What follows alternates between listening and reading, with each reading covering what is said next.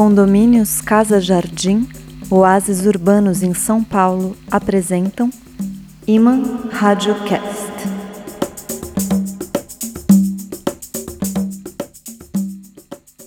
E aí, rádio amigo, áudio fã, teleamante ou que nome você escolha, Rádio Josés, áudio Marias, simpáticos da sintonia. E aí, dizer o quê? Fazer o quê? Não é passeio descer as letras duras e escrever a cada vez o elétrico episódio desta hora.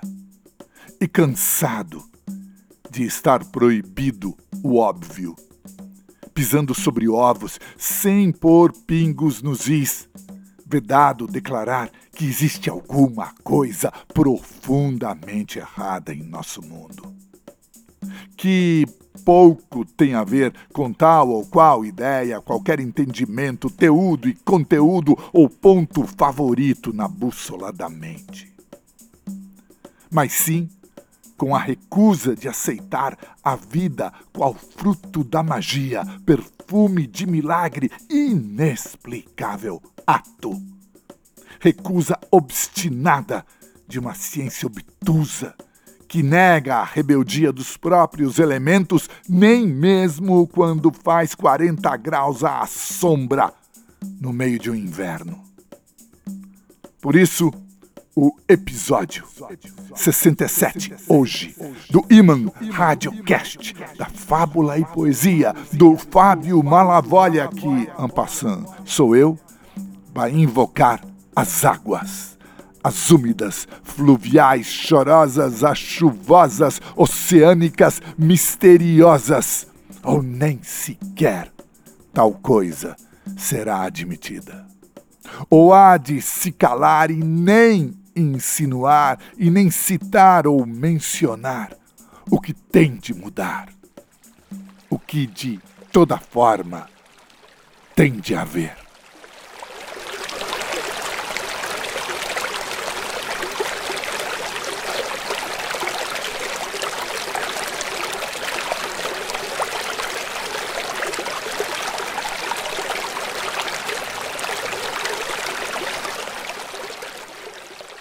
Tem de haver um porto, uma praça, um caramanchão de rosas brancas, uma sombra, uma moringa d'água, por certo. Tem de haver uma pinguela, um mataburro, um canário da terra, um fogão de lenha soltando fumaça. Deve haver, numa curva, um remanso, ceva de pássaros, canto de seriema, prata de peixes, rio acima Piracema.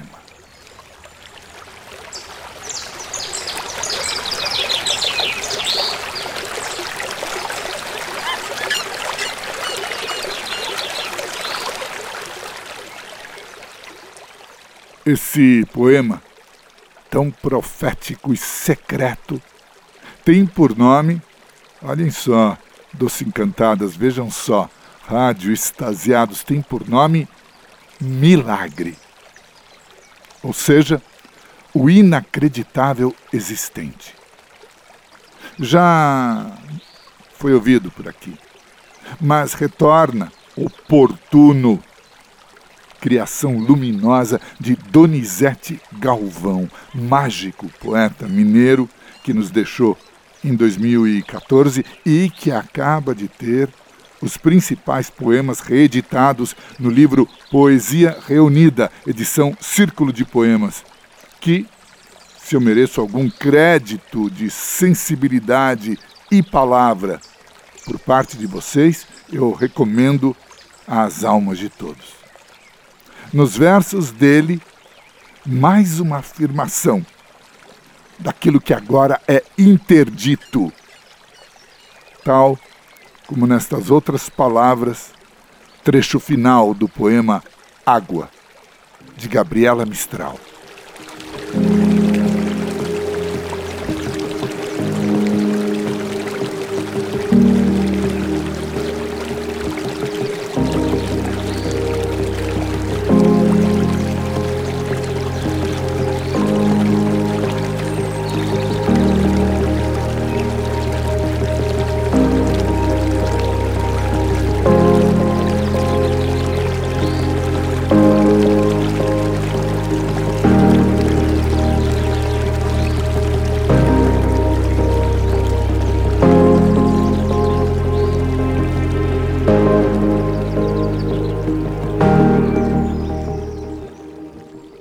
Quero rever meninas terras e ir-me ao brando país das águas, que em grandes pastos envelheça e diga ao rio fábula e fábula. Seja uma fonte a minha mãe e que na tarde saia a buscá-la e em jarras deite de uma pedra uma água doce, aguda e áspera. Me vença e corte-me os alentos, a água acérrima e gelada. Rompa meu copo e ao bebê-la, meninas, faça-me as entranhas.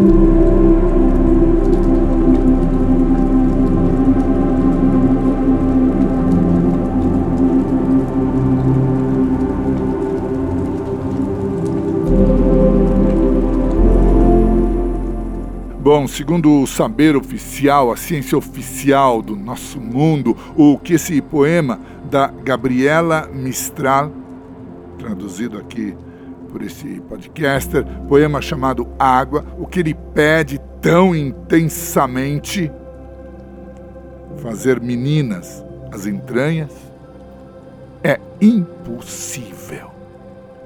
Trata-se apenas, dizem os doutos senhores, de figuras de linguagem.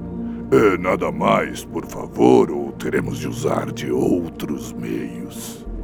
Em suma, saibam vocês dos rádio enigmas que há porteiros à beira-mar encarregados de evitar que qualquer um entre nas águas e vislumbre seus tesouros submersos.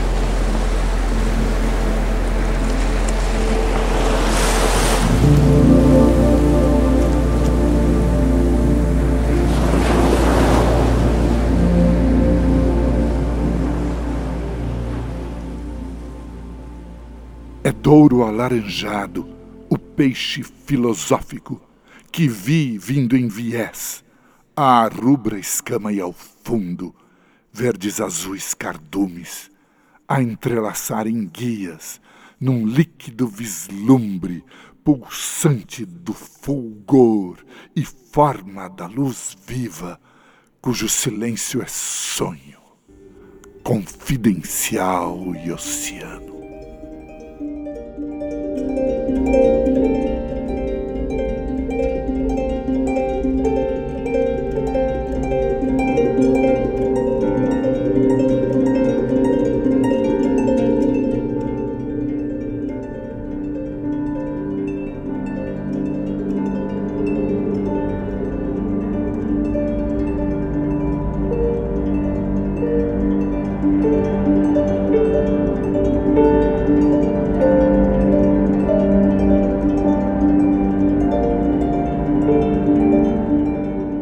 Por algum motivo que foge ao meu entendimento, audioadeptos, estes versos do poema In Mare Occultum emergiram na consciência deste podcaster sem que ele tivesse nisso qualquer mando, qualquer poder. A coisa talvez seja melhor descrita por um trecho de outro poema chamado Falsete, falsetto em italiano, criado pelo gênio de Eugenio Montale, Prêmio Nobel de Literatura de 1975. Grande poeta. E eis o que ele diz na nossa tradução.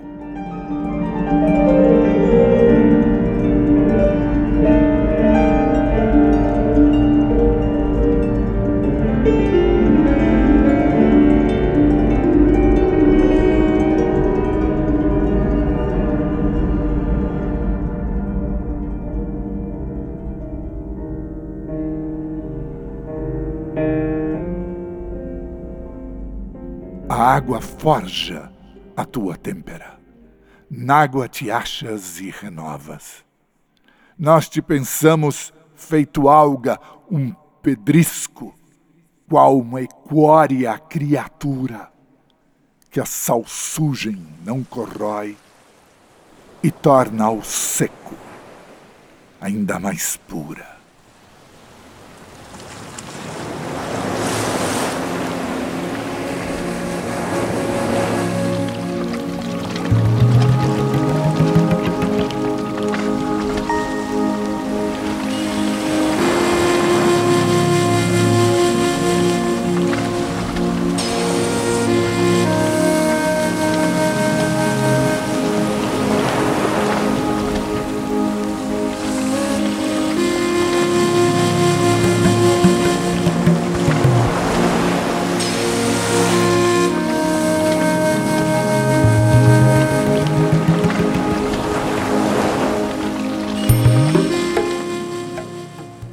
Seco.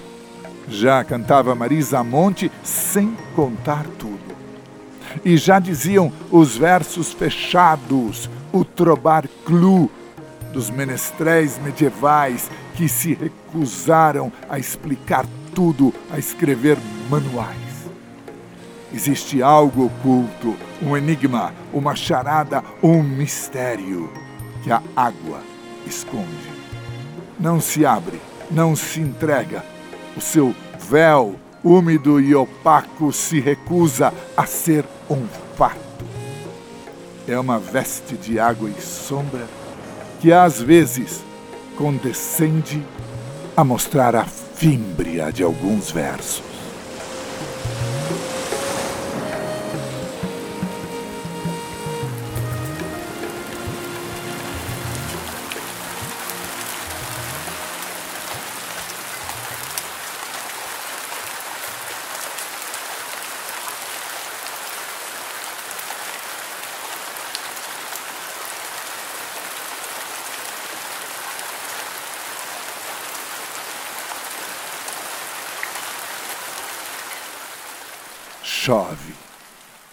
Há silêncio, porque a mesma chuva não faz ruído senão com sossego. Chove. O céu dorme. Quando a alma é viúva do que não sabe, o sentimento é cego. Chove. Meu ser, quem sou, renego. Tão calma é a chuva que se solta no ar, nem parece de nuvens, que parece que não é chuva, mas um sussurrar, que de si mesmo, ao sussurrar, se esquece. Chove, nada apetece. Não paira vento. Não há céu que eu sinta. Chove longínqua indistintamente, como uma coisa certa que nos minta, como um grande desejo que nos mente. Chove.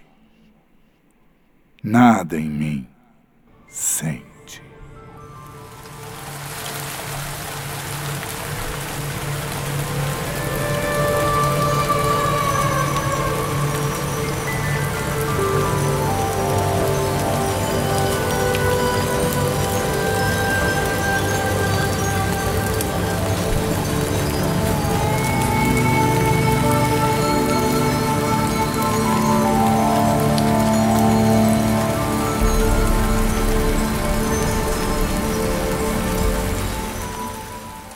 Quase não se precisa dizer que o que ouvimos é Fernando Pessoa.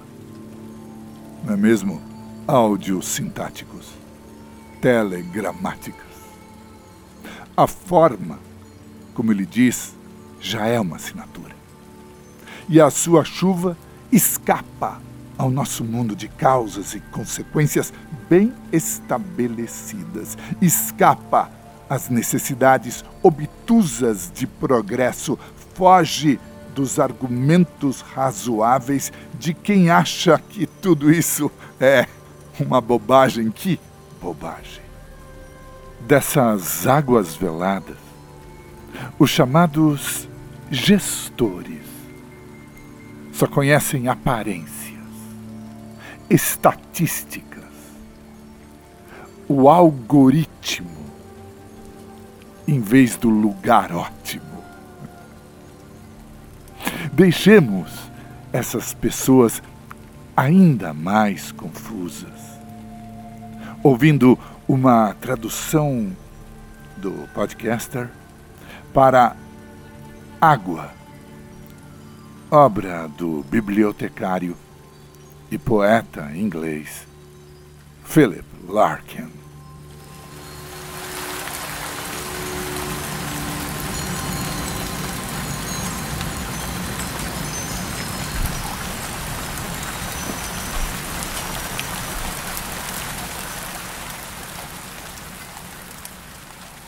E fosse eu, enfim, chamado a erguer religião, na certa havia de usar a água. Ir-se-ia ao templo, pelo val do rio, e após secar as diferentes vestes. E implicaria tal liturgia cenas molhadas furioso charco de devotos. E eu ergueria ao leste o copo d'água, onde ângulos de toda a luz reunir-se-iam imperecivelmente.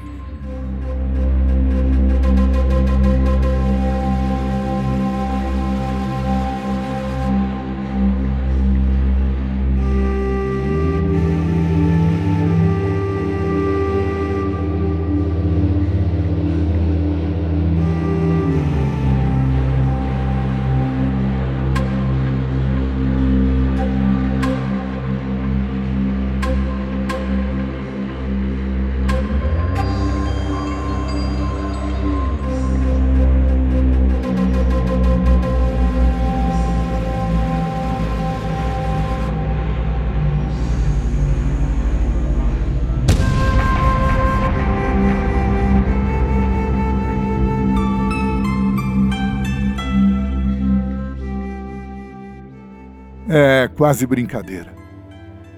Ecoa uma inocência, um breve copo d'água e nele toda a luz, meus rádio-memoriosos. Lembrando que as gotículas da água em suspensão, expostas à incidência do sol na justa inclinação, deslumbram o arco-íris pelo céu humildes como são, e tão esplendorosas. Pequenas, desprezadas gotas de vida e luz. Nada que interesse aos grandes defensores dos rumos das nações, os déspotas esclarecidos do passado, agora redivivos.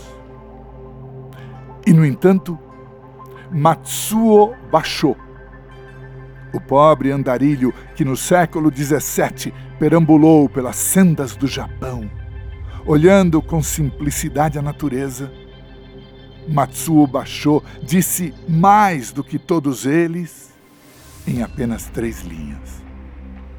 As três linhas do mais famoso haikai de todos os tempos. Aquele breve poema da Han que submerge Há um velho tanque, uma rã que mergulha, o ruído da água. Nada menos solene. Palavras comuns, um fato banal. Mas outro poeta, e também ensaísta, brilhante, o mexicano Otávio Paz, observou que nessa sequência, na sequência desses três elementos, o tanque, o salto da rã, que rompe a quietude, e o retorno ao silêncio de onde o poema partiu, há toda uma iluminação. Porque paz diz, abre aspas, a maneira da água que se expande em círculos concêntricos. Nossa consciência deve expandir-se em ondas sucessivas de associações. O Haikai é um pequeno mundo de ressonância, ecos e correspondência. Fecha aspas. Essa ideia, que em si mesma já é poesia, inspirou a tradução desse podcaster, mais uma das centenas que já foram feitas para esse Aikai, que na verdade resiste a todas. No meu caso, eu tentei partir da sonoridade em japonês, que eu vou tentar modestamente reproduzir, graças ao precioso auxílio da minha amiga, a grande ceramista Kimi Ni. Obrigado, Kimi.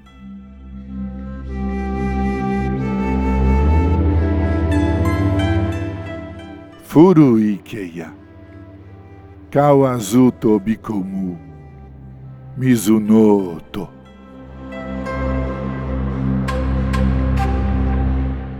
Ouvindo essas palavras em japonês, eu notei que esses sons finais, Mizunoto, parecem ecoar o som da nossa letra O,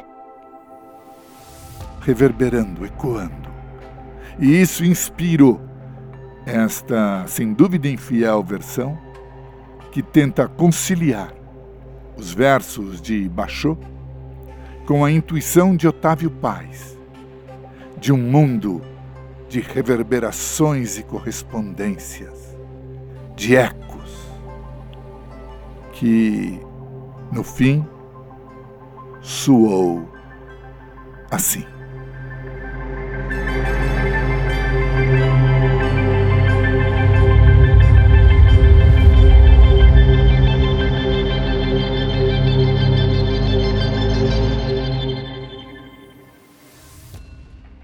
Velho tanque, a rã na água afunda o som em onda.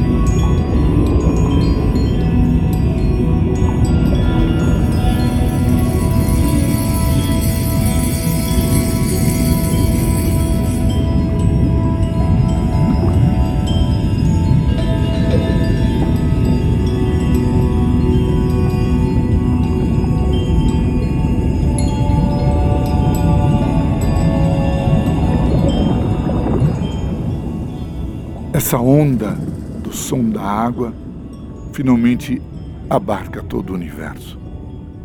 Todos vivemos nela, rádio mergulhados no mundo dos ecos e das reverberações, como se envoltos num grande mar, peixes a pulsar nas profundezas onde tudo entra, desde os sóis e os planetas até a última molécula. A água que conhecemos, a dos rios, oceanos e torneiras, é a imagem desse reino úmido, dessa Atlântida secreta que nos embala desde a aurora do tempo.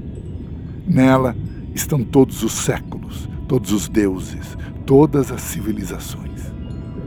Como é possível não venerar cada fonte, riacho ou nascente? Como é possível não ver no menor fio de água a gotejar, essa presença viva que sustenta tudo e todos desde sempre. Aqui, em terras brasileiras, no 2 de fevereiro, marinheiros cristãos celebram Nossa Senhora dos Navegantes, em procissões de barcos, em Porto Alegre, em Salvador. E os devotos da fé africana recordam Iemanjá, a Senhora das Águas, no amanhecer que, na verdade, está dentro dela. E se as festas têm a mesma data, não se trata de acaso, pois essa dama tem inúmeras faces e inúmeros nomes, e por trás deles, uma única palavra, como um único poema.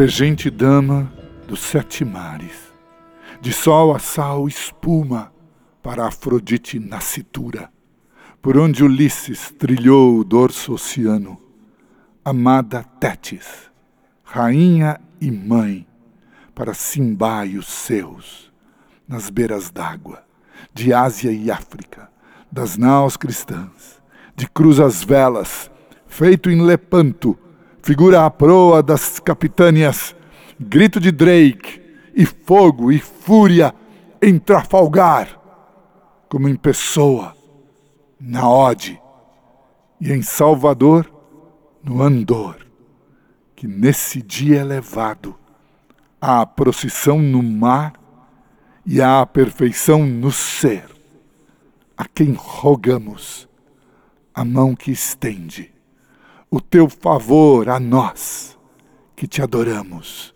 Nome e renome, vitória e glória da tua luz, que além se espraia Atlântica, Índica e Pacífica.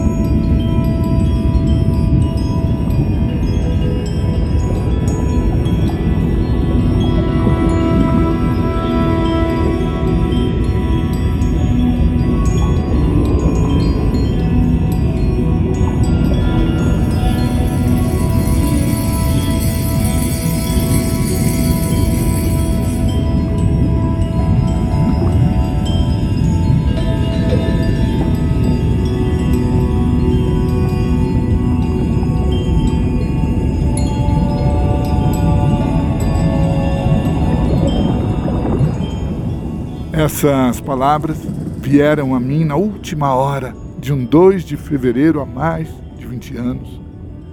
Queridas áudios sereias, amados audionetunos. Muito mais haveria a dizer das águas nessa torre da hora em que o sangue ferve indignado. Como disse o poeta, no hall dos vilipêndios, marquemos mais um X. Que me valha por todos eles a ironia de Louis de Gonzague Frick, figura cultural daquela Paris na primeira metade do século XX, dado à elegância, amigo de Apollinaire, frequente no círculo literário de Robert Desnos, próximo do surrealismo, interessado pelos ocultismos.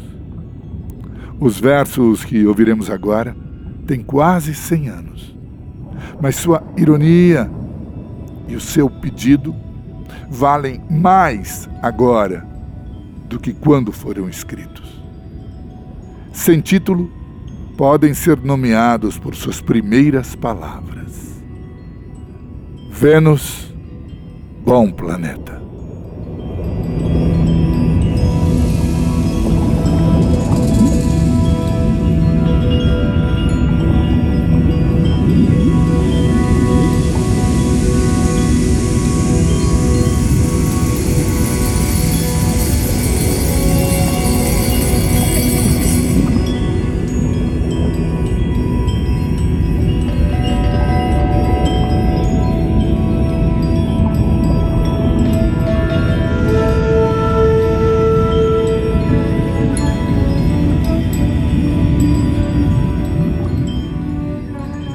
Vênus, bom planeta.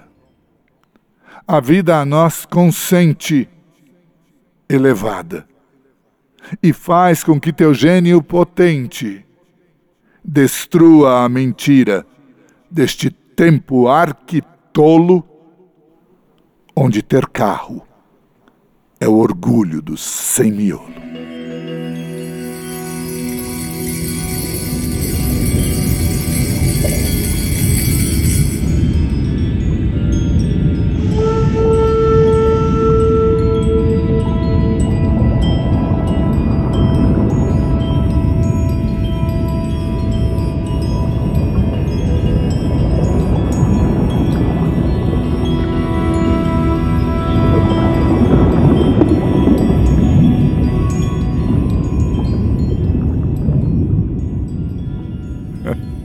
Espero que vocês tenham apreciado.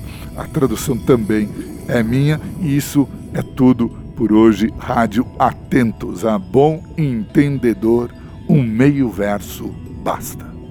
Águas profundas tornarão a fluir, nunca mais represadas, em nome dessa miopia que agora rege o mundo. Viva aqueles que vivem em suas doces beiras venerando as palavras secretas. E no mais, gratidão aos condomínios Casa Jardim da construtora Sidincorp que viabilizam esse podcast, oásis urbanos em São Paulo, casas refrescantes que podem ser visitadas no site da construtora www.seedincorp.com.br. Esse seed é semente em inglês, S-E-E-D Incorp www.radiocultura.com.br. E obrigado a vocês, doce ouvidos, áudios suaves, por essa nossa navegação nas ondas naturais do podcast. Iman Radiocast. E por hoje é só Rádio Radiantes Anotem, lembrem, sonhem. O Iman Radiocast está nas plataformas de streaming Spotify, Anchor, Deezer, Google Podcast, Amazon Podcast e também no site www.imaradiocast.com.br, onde Além de ouvir esta e outras edições, vocês também encontram na seção Pod Escritos os poemas e textos apresentados aqui no caso de traduções, inclusive os originais. Esse podcast tem o um apoio institucional também da Livraria 97, uma das mais lindas de São Paulo. E as participações de Adilson França no gerenciamento de redes e de Marcelo Tavares na edição e sonoplastia. E eu sou Fábio Malavolha, me despedindo. Que até o nosso próximo encontro, fiquemos todos umidamente,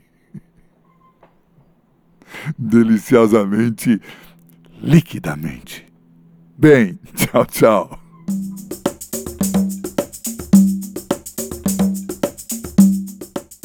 Condomínios Casa Jardim, oásis urbanos em São Paulo, apresentaram Iman Radiocast.